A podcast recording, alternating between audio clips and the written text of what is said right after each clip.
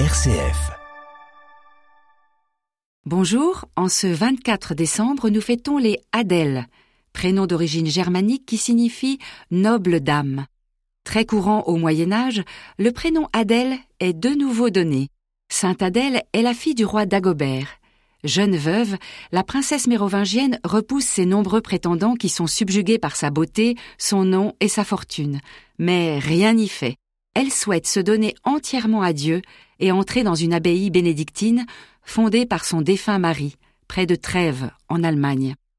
Sainte Adèle est aussi la grand-mère de Saint Georges d'Utrecht, qu'elle a en partie élevé et qui fut l'évangélisateur de la Germanie. Mais aujourd'hui, 24 décembre, Sainte Adèle est éclipsée par la lumière de la veillée natale. Oui, ce soir c'est Noël. Quelle joie. Ce soir, la Vierge met au monde l'Éternel, et la terre offre une grotte à l'inaccessible, car tu es né petit enfant, Dieu éternel, comme l'écrivait avec tant de beauté saint Romanos le Mélode, poète liturgique byzantin du VIe siècle. Oui, ce soir, la Vierge met au monde l'Éternel.